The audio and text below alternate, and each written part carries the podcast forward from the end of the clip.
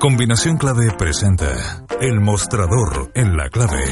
La actualidad desde distintos puntos de vista. Un espacio para la discusión bien informada. El Mostrador en la Clave. Con el equipo de El Mostrador.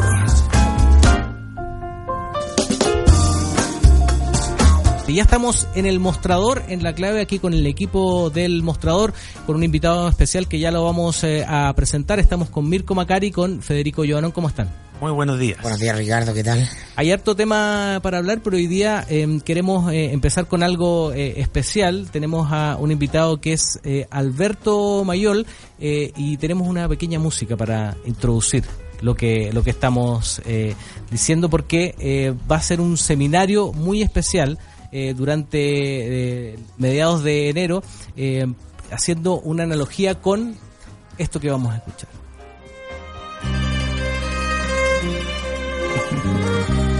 Tantas veces que hemos hablado de, esto acá en el mostrar en la clave, ¿no? Tenía que venir mayor para ponernos serios con el tema. Exacto. no sea pura chunga, ni polera, ni. Ah, Oye, Pausa se va a echar de menos esta conversación. Sí, Comparaciones antojadizas y se la perdió. Ayer cuando estábamos hablando en, la pauta, o sea, había varias cosas. Iba a estar Gabriel Boric, que quería entrevistarlo mucho.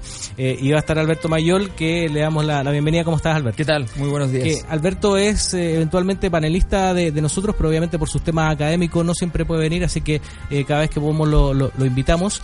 Eh, y con eh, este pretexto, Alberto, de este seminario, inspirado en el padrino, pero inspirado en el poder también, ¿no? Sí, mira, la verdad que fue una, una, cosa que se da como se dan las cosas que, que, que, uno le parece que, que funcionan, que yo cuando hacía, cuando hago clases, sobre todo en posgrado, que uno puede diseñar ramos un poquito más, más ad hoc, me, me pasaba mucho que para poder explicar ciertos fenómenos relacionados a la teoría del poder, eh, un ejemplo que parecía increíblemente eh, bueno era El Padrino. Entonces lo usaba con cierta frecuencia hasta que un día me, dio pudor porque en realidad decía, bueno, en realidad ya llevo tres ejemplos en tres clases, no puede ser, qué sé yo. Entonces me, primero me dio pudor y después me di cuenta que en realidad, bueno, el, el punto es asumirlo, o sea, el punto era decir, la verdad es que me queda mucho más material que podría utilizar entonces, ¿por qué no sistematizarlo, ordenarlo y ver qué se puede hacer? Entonces partí hace un tiempo haciendo ese, trabajo.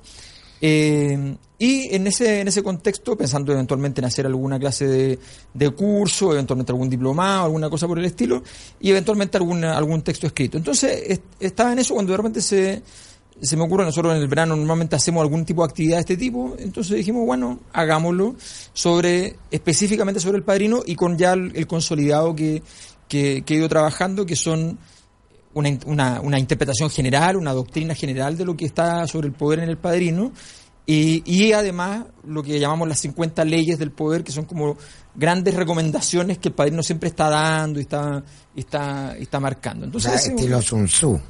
Sí, es como, tiene, tiene, tiene bastante, además que bueno, varias de las recomendaciones del padrino coinciden mucho con la de Sun Tzu y con las, los, los grandes, ahí hay una cosa que es bien interesante.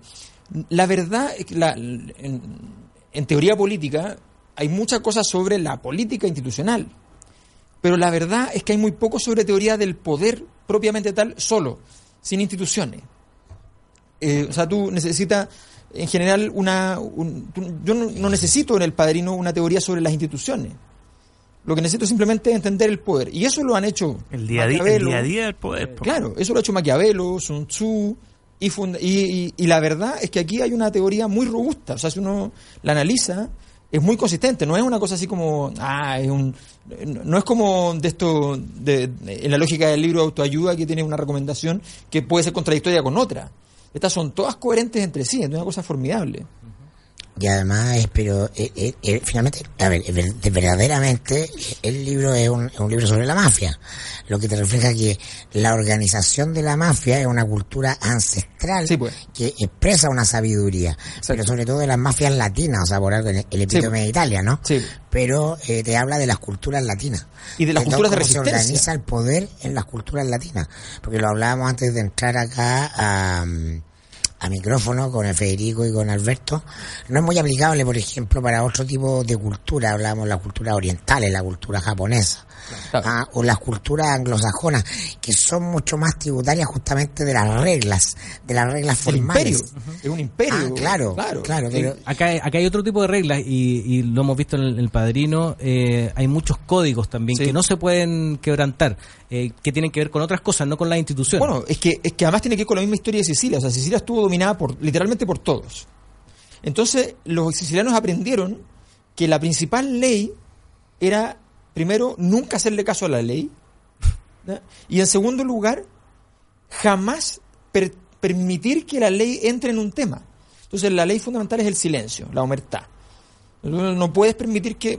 Y eso empiezan a aprender a ocuparlo y se dan cuenta de que uno, cuando no tiene poder nada, tiene que aprender eh, a, poder sobrevivir con ese, esa nada de poder convirtiendo cosas en poder. Y eso esa es la gran gracia. Por ejemplo, hay una familia, hay una familia que me encanta dentro de la, de la novela, que sale más detallado. En la película sale referida, pero muy, muy poquito, que es la familia Boquiquio. La familia Boquiquio era, se dedicaban en Nueva York a la negociación. ¿Cuál es su mérito los ¿Cuál es su virtud, su característica? Bueno, que son inmensamente estúpidos y son tremendamente vengativos. O sea, son capaces de hacer cualquier cosa con tal de vengar algo, incluso algo muy estúpido. Entonces, claro, quedan pocos boquiquios, porque han hecho muchas estupideces en el camino, pero en Nueva York se transforman en un instrumento de paz porque cuando yo tengo que, por ejemplo, cuando, cuando Michael Corleone es citado a la reunión donde él termina por matar a Solozzo y el, y el, y el, y el coronel, eh, en esa reunión Solozzo contrata a un negociador de los boquiquios. Ese negociador queda en la casa de Corleone. Como prenda. Como prenda. Si llegan a matar a Michael, la familia Corleone mata al negociador. Y si matan a, saben que los boquiquios van a perseguir hasta la muerte a toda la familia. Entonces es una, es una entonces ellos que son eh, básicamente vengativos y estúpidos convierten eso y son millonarios, viven una gran vida en Nueva York sin hacer nunca nada. Lo único que tienen que hacer es cada tanto ir a tomar café y jugar cartas en una reunión mientras está pasando algo importante en otra parte. Ahora la, familia también es, muy importante dentro del padrino, es, fundamental. Hay muchas eh, frases. Ayer estaba eh, revisando a propósito de, que ibas a venir hoy día algunas frases fundamentales del padrino y, hay varias. Por ejemplo, que eh, no reveles lo que piensas frente a alguien que no sea la familia, eh, o el tema de que esto es, solo negocio, no es personal. Hay un montón de frases, imagino que las va a ocupar también en el seminario. Sí, es que eh, ahí, bueno, ahí el, como, por ejemplo, el tema del no es personal. a los auditores cuál es la que más les gustaba que nos escribieran. ah, sí. Vamos a estar revisando. No, es que, mira, ahí, ahí uno se pone a revisar, por ejemplo, en el, porque el tema de no es nada personal, de que son solo negocios, es muy cierto desde, desde un punto de vista, desde el punto de vista de que el padrino es un ser de altísima racionalidad. Y eso es algo que uno tiene que entender. De hecho, eh, uno como la, película y bueno y el padrino ostenta cuando hace cuando ejecuta la violencia es muy violento pero él tenía fama en el mundo del, del AMPA de ser alguien demasiado pacífico era su defecto era muy racional, muy lógico, trataba de llegar siempre hasta el final tratando de convencer tres o cuatro veces a alguien de que hiciera lo que correspondía hacer. Y bueno, si no... entonces, pero entonces el tema de lo personal... Eso se llama política. Eso se llama política. Y él, y él siempre decía, hay una gran lección que Tom Hagen le da a Michael cuando Michael parte. Y Michael lo, despide de Consiglieri. Entonces Tom le, le, se siente ofendido y le dice, Michael, tú eres muy bueno, eres muy inteligente. Quizás vas a ser incluso como tu padre. Pero hay una cosa que no sabes hacer, que es como decir que no. Y Michael queda impactado y habla con su padre y le dice, ¿cómo se dice que no? Tratando de que el otro te diga lo que tú quieres. entonces, entonces empieza a construirse eso. Y, la verdad es que hay un momento en que Michael le explica al mismo Tom, le dice, mire, cortémoslo con la cuestión de que, de que hay una dimensión en la que todo es personal pero es en el tiempo. Tú no haces la estupidez de ir a... Él va y venga la muerte de su esposa, con el muchacho que lo traicionó, matándolo en medio de una masacre de los grandes, grandes, grandes, a este tipo que no era nadie. ¿Ah? La esposa que murió en Italia. Eh, con el guardia que lo traicionó a él. Y él venga la muerte. Pero la venga 10, 15 años después. ¿Ah? Eh, o sea, no, no, no, no va a hacer la estupidez. Entonces, dice... no, lo olvida tampoco. Claro. dice, él dice, el padrino me enseñó que uno debe ser como Dios. Nada es personal y todo es personal. O sea, Entonces, Por eso la gracia de entrar a la novela después de la película, que es lo que tengo pendiente. Que... La, novela Yo lo hice al revés, yo leí la, novela primero y después... La novela También hay una caracterología muy interesante, por ejemplo la de Sony. Claro, claro. que era el eh, primogénito, el ungido para ser el, eh, el, futuro pero su carácter lo traiciona. ¿no?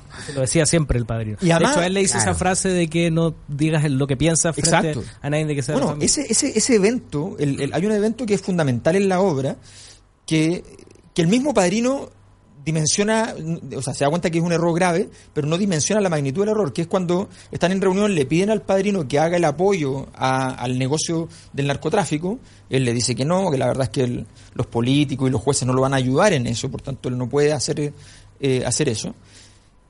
Y el Solotso empieza a explicar el negocio varias veces y dice, mira, nosotros le vamos a pedir dos millones de dólares y nosotros le damos garantía de esos dos millones de dólares. Y Sony pregunta, ¿y cómo se garantiza? Muestra debilidad. Y, y entonces se muestra que le interesa el negocio cuando el papá está diciendo que no. Entonces Solotso lo que entiende es que si matan al papá, Sony asume y va a tener que asumir el negocio. Entonces el atentado es resultado de esa reunión. Eh, y el problema, y ahí hay un error de, Vito Corleone, que Vito Corleone se da cuenta de lo grave del error, pero no dimensiona que lo pueden, lo pueden matar. Y por eso sale sin guardia, sin nada, como él salía todos los días. No, sale con el, con el chofer guardaespaldas que lo traiciona. Que lo que lo, habían cambiado porque estaba enfermo. Claro, lo que, pasa es que lo, claro, lo que pasa es que ahí hay una diferencia con la novela, porque la novela está con Fredo. Sí, sí, de verdad. Entonces entonces, y en la otra hay un chofer. Entonces, ahí hay uno Pero Fredo después paga las consecuencias de eso también y Fredo, en la novela. Bueno, Fredo, Fredo un, gran, un caso muy interesante porque efectivamente él. Un personaje él, no, él, no, pierde, o sea, pierde el, criterio del el carácter monolítico de la familia. Eso es lo fundamental. O sea, pero además, el, carácter monolítico es, es, eh, es indispensable, pero tú muchas veces, el padrino muestra supuestas fisuras a propósito para que nadie lea en su familia lo que él va a hacer. Por ejemplo, él defiende al esposo de su hija cuando le pega a ella. Él lo defiende con su hija y, su hija vuelve humillada a su casa. Pero él lo defiende, lo defiende justamente porque sabe que en algún momento, en el tiempo, tranquilamente, cuando nazca la guagua, esté bien y todo tranquilo, lo va a matar. Incluso le dice, no, te voy, a dejar, ¿tú crees que voy a dejar de ayuda a mi hermana? Exactamente. Pero, defiende un principio de autoridad. Exacto. Esa es la gran lección política. Esto tiene un orden. Exactamente. Después pasamos al plano personal, si que se puede, pero primero hay un orden de funcionamiento de las cosas. Claro. Ah, no, no es el tema doctrinario que hay detrás. la cabeza con el, con, el, feminismo en Twitter, el padrino. Ah, no, no, no. O sea, este, este, este, este, tiene, un, tiene un certificado sin perspectiva de género, evidentemente. o sea, no, la, lógica de funcionamiento es eh, no al linchamiento nunca. No, no. Nunca puede ser un linchamiento. Nunca ofender, nunca. Hay una sola ofensa que él ejecuta, que es contra Al Capone, a quien despreciaba. Entonces, Al Capone le llega a acuerdo con un mafioso de la zona y le manda, manda a dos tipos a, a, ejecutar un atentado contra, contra él. Y él los agarra, se entera mucho antes y los agarra en bajándose del tren. Y los tipos mueren espantosamente. Y entonces le manda una carta muy ofensiva al Capone. Pero después hace negocio con el Capone. El Capone se, le pide disculpas, qué sé yo, hace negocio y listo. Y, se suma en contra de. O sea, entonces, es todo, todo eso es un, gran recurso. Pero una cosa que quería decir que es muy interesante. Si uno mira la, la tesis central sobre la sociedad del padrino, es lo que podríamos decir una tesis marxista. O sea, lo que él dice es, si uno sigue el orden tal como está establecido por las élites, lo único que puede hacer es quedarse donde mismo está. Entonces uno tiene que subvertir el orden de las élites. Pero su, pero su tesis no es revolucionaria. Él solo quiere subir él, su familia. No le interesa la revolución total. Lo que le interesa es que él, yéndose por el camino del costado, logre llegar a tener la influencia tal que efectivamente en algún momento logre, como dice Michael, hacer coincidir el interés del país con el interés de la familia. Entonces, ese, es lo central. Estamos hablando con Alberto Mayor aquí en el mostrador en la clave, con Mirko Macari, con Federico Giovanón sobre este seminario que va a ser eh, a mediados de enero. 17, 18 y 19 de enero. Son tres días eh, de este seminario. Agarrándonos otra frase y lo que tú decías, eh, el padrino siempre tenía a gente que le debía favores. Sí, mucho. Y eso mucho, ¿no? Y, ahí decía una frase, bueno, algún día quizás nunca llegue ese día, pero quizás algún día te voy a pedir ayuda y tú tienes que estar ahí. Y eso, si lo hacemos en la analogía con eh, la política de, hoy día, los favores, eh, las coimas, clientelismo, es como eso, o sea, te, voy a hacer favor. Eso es lo que hacíamos para, tenerte captado el día de mañana. Es que, a ver, lo, del padrino, hay, hay varias cosas del padrino que son muy distintas a nuestra época. O sea, por ejemplo, él, a él no le importa la eficiencia, le importa la eficacia. Entonces él dice, por ejemplo, él muy joven, cuando no era multimillonario ni nada por el estilo, ya tiene su pequeña estructura de poder, financiaba a muchas más policías y jueces de los que necesitaba. Y toda la gente que trabajaba con él le decía, pero ¿por qué malgastas el dinero? No, dice, a mí me gusta tener amigos.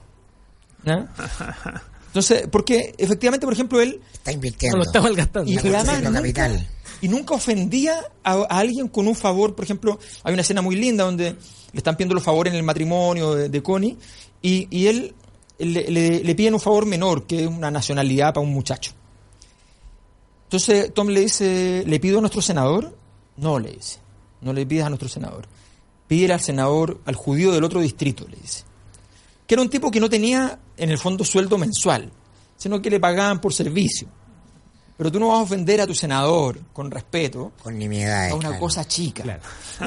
entonces, tiene, claridad sobre la jerarquía. Exacto, exacto. Ahora es divertido porque ese joven después es fundamental. Es fundamental. El panadero. El, panadero, está súper nervioso con un cigarro. Exacto. En la puerta, en la puerta favor. le salva, ah, le salva, la vida. Haría cualquier cosa por tu padre. Sí, y, y, además es muy importante para él porque él se da, él entiende Estados Unidos con algo que le pasa a este mismo muchacho, que le pasa después de que él hace el favor de la nacionalidad, que lo estafan con unos muebles. Y se da cuenta de que la estafa era legal. Entonces él entiende que tener abogado era una cosa muy importante para entender cuántas cosas eh, que son ilegítimas, pero son ilegales, son legales, se pueden hacer. Entonces él empieza a, meterse en ese mundo gracias a ese, a ese caso. Sí, yo creo que es muy importante esta pedagogía que está haciendo eh, Federico le consta que esta conversación la hemos tenido muchas veces, en el diario, porque en general el análisis, la prensa es parte del análisis, en Chile es bastante ingenuo. ¿No? Y, eh, y las voces que predominan son las voces de los PhD, el doctorado en ciencia política, el que te analiza el resultado electoral, eh, la fuerza de las coaliciones. Eso es lo que está en el 80% de los paneles, no en esta radio, por supuesto. Ah, pero, pero en general eso es un poco latero porque finalmente para, para el auditor que está más lejano al proceso político, eh, es una cortina de humo, es una, y también es una suerte de confusión.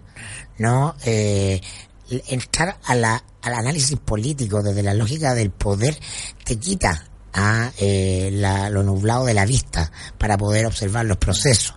Eh, y entonces, no sé si tú vas a tener algún grado de aterrizaje en la, en la contingencia chilena. Yo por, lo, yo por lo menos siempre lo menciono porque trato de buscar la, la analogía. Cuando uno habla, por ejemplo, reiteradamente personajes como Enrique Correa, ¿Cuál es la gracia? ¿Sería como un consigliere? no, no, no, yo creo que es mucho más complejo, es, mucho, mucho más no, claro. O el padrino. Es directamente un padrino en, en qué sentido? Que él es una persona muy querida. Exacto. Él gasta muchos recursos ¿no? En eh, tomar a los caídos en desgracia. Además. Ah, o sea, si alguien tiene un problema en la política, ah, si alguien importante pierde una una una una, una campaña, se va a trabajar la imaginación desde Moisés Valenzuela en adelante.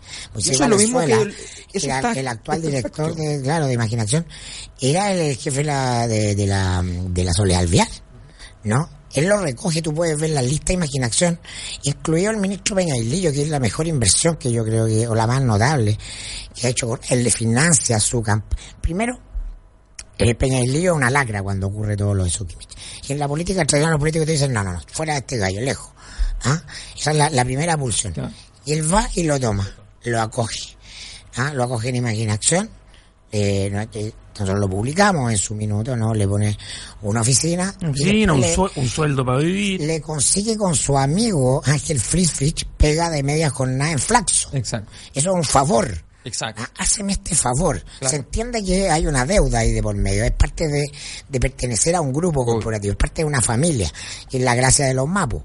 ¿No? Y ahora le paga o le consigue recursos muy probablemente para que esté estudiando un posgrado en Estados Unidos. Está haciendo una inversión ahí. Exacto. ¿no? Entonces podríamos hacer una lista larga de esos casos, pero si tú empiezas a hablar, Enrique, O sea, el afecto con el que se habla de Enrique, de una buena persona.